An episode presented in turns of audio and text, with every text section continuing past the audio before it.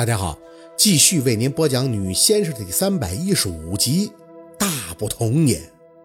廖大哥，行心字还未发出，那毛师便劈开木头，脚下移动速度惊人的直奔廖大师而去。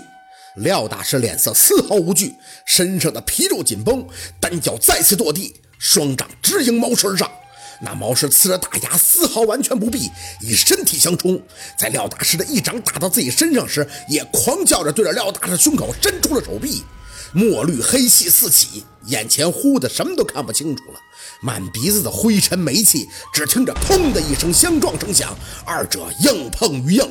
下一秒，就看着毛师和廖大师俩人同时后退。耳里清楚地捕捉到了廖大师嘴里闷哼的声音，黑绿之气顿散。周遭压抑的空气顿时变缓，宝四的一口长气顺出，顾不上别的，抬脚就朝着廖大师跑去。廖大哥，廖大师的脚下还在连连的后退，直到后背再次抵靠到一棵大树，这才呃呃的发出两声轻咳，嘴里的血也控制不住的涌出。我我我没事。宝四搀住他的胳膊，眼睛本能的瞄到廖大师的胸口，衣服都被那毛氏的指甲给撕开了，虽然没有血，但百分之百是内伤了。反观那个毛师呢，他也是退了几步，但双腿没有倒腾，而是身体平滑的后移，没借助树木的抵抗，他自己还会刹车。虽然红着眼睛看宝四和廖大哥嘴里低吼，但显然没有廖大师伤得重啊！这廖大哥都吐血来着。丫头，我我没没事。廖大师见宝四满眼的担心，倚着树还在轻声的安慰：“你们甭管我，先走，我把他拖住。你们赶紧下山想办法。”一起走。宝四语气笃定，我想起一些事儿。这东西生前是白虎转世的，白虎转世的男人一定会是猛将。我大概和他有些渊源，但是一两句话说不清楚。安九、小六，你们俩扶廖大师。老娘回你！这边还没等和廖大师掰扯明白，在一旁一直没有发声的安九却顿时怒了。在宝四转脸的瞬间，他对着那毛师飞出一个蜈蚣就上了。安九回来！宝四大声的喊着，眼睛却只能看着安九已经对着毛师出腿，蜈蚣放出，直接进入毛师的鼻子里的同时，一脚很利索凌厉的踹到毛四侧脸，蹬踹麻袋的闷声响起，但是那东西却动都没动。安九愣了，身体大幅度的扭转，打桩一般的对着那毛师又来了一个三百六十度横踢。安九。见此情景，宝四再顾不上别的，跑得飞快的去撞后腰的树下，捡起他的挎包，掏出一根烟的同时，就看到毛师对着安九的大嘴一张，哇哦！黑唇里的墨血直接飞出，安九却浑身筋骨般的一震，咯的一声，身体摇晃了两下，就双膝跪地。下一秒，安九的嘴里就控制不住的喷溅出大口的鲜血。宝四惊住了，这是把安九的蜈蚣给嚼碎了。九姐。小六连滚带爬的从地上起来，胡乱的擦了一把被廖大师刚才气冲的鼻血，就向着毛师跑去。我他妈跟你拼了！小六，宝四喊的音儿都变了。没等他靠前，那毛师就迅速前移着胳膊，对着小六轻轻一挥。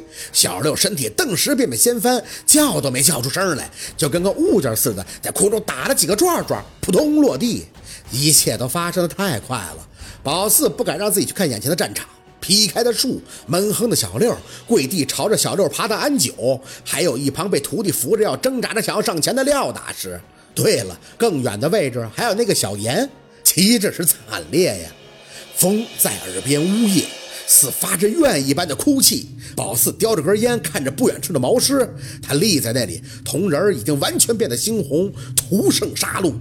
冷眼看着他，只见他嘴里还发出呵呵的，似乎在喘息一般的声音。这东西居然伤了宝四最尊敬的长辈弟弟，他的朋友和队友。微微的屏气，控制自己手上的颤抖，啪嗒一声打开了打火机，火苗窜起，大口随即一裹。白山薛宝四以黑妈妈之命召集啊！一口烟还没等吸进去，毛师便朝着宝四迅速的移动，黑色的手臂钢筋一般朝着宝四脸只狠狠的一挥，嘴里的烟应声而落。耳朵里只剩嗡嗡的声响，身体一阵踉跄，他却随着宝四的脚步滑动，身体兀的腾空高跳，降落时双脚对着宝四的胸口就是一蹬，砰！胸前有如重石而击。宝四此刻的战斗力约等于零，身体失重的感觉再次来袭，耳朵听到安九还在痛苦的叫他，但是什么都做不了，只能承受着这个力气，由身体脱线般的后退，在树的身边掠过。宝四徒劳的想要伸手抓着借力，掌心一片刮滑后，只感觉背后又是一阵前枪一击，后背被树一抵，宝四感觉自己好像是被人连踹了两下，没出息的嘴里也喷出了一口鲜润的血。呃呃，那毛师就在不远处看着宝四，脚下没动也没蹦，还是平滑一般的朝着宝四靠近。宝四看着他的眼睛，想着他应该不会笑。如果要是会笑，那此刻一定会很得意的。嘴里控制不住的咳嗽了两声，带着一片的腥甜。宝四看着朝他越靠越近的毛师，却为自己感到悲哀。他本以为自己可以了，马上就可以了。没想到，却在他这儿一败涂地了。抽烟吗？借气吗？人家连这个机会都不给你。此时此刻，宝四只想对自己说一句：“薛宝四，你就是个废物点心。”丫头！廖大师还在强撑着朝宝四发声大喊：“你等等，我帮你，我帮你！”宝四没什么力气看他，只见廖大师摇晃着身体还要过来，但没等走出两步，丹七当即跪地。心里一酸，宝四抬手冲向他们，提着身体仅剩的几口气，大声地喊着：“快走啊！你们快走，快走啊！咱们下去全都得死在手里头。”廖大哥，你们快走！双眼无端地对上毛师红眼里的那抹血红，宝四能确定他活着时就是那白虎的转世，只是他当初为什么要追赶他个小讨厌呢？是当初精灵万物的相克呢，还是同道间那种被禁止的感情呢？这些宝四没有梦到过，也不想去掰扯。脑子里的思维只是告诉他，他自己是人，而眼前这个东西，他不管活着的时候什么猛将，前身是什么白虎，他现在都是尸，是要被先生灭了的尸。我不甘心呐！嘴里就着鲜血，徒劳地喊了一声。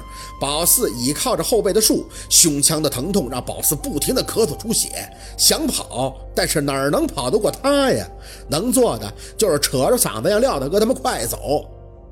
呃，他低低地看着宝四，发出喘息的声音，尖利的指尖忽地朝宝四抬了起来，牙一咬，宝四双眼本能的一闭，本以为紧接着就会迎接来皮肤撕碎般的疼痛。可下一秒，耳边却莫名的听到了熟悉的声音，哇啊啊！惊诧睁眼，不知何时，这林子里居然黑压压的飞来了一群老娃子，黑云一般朝着宝四的方向铺天而盖。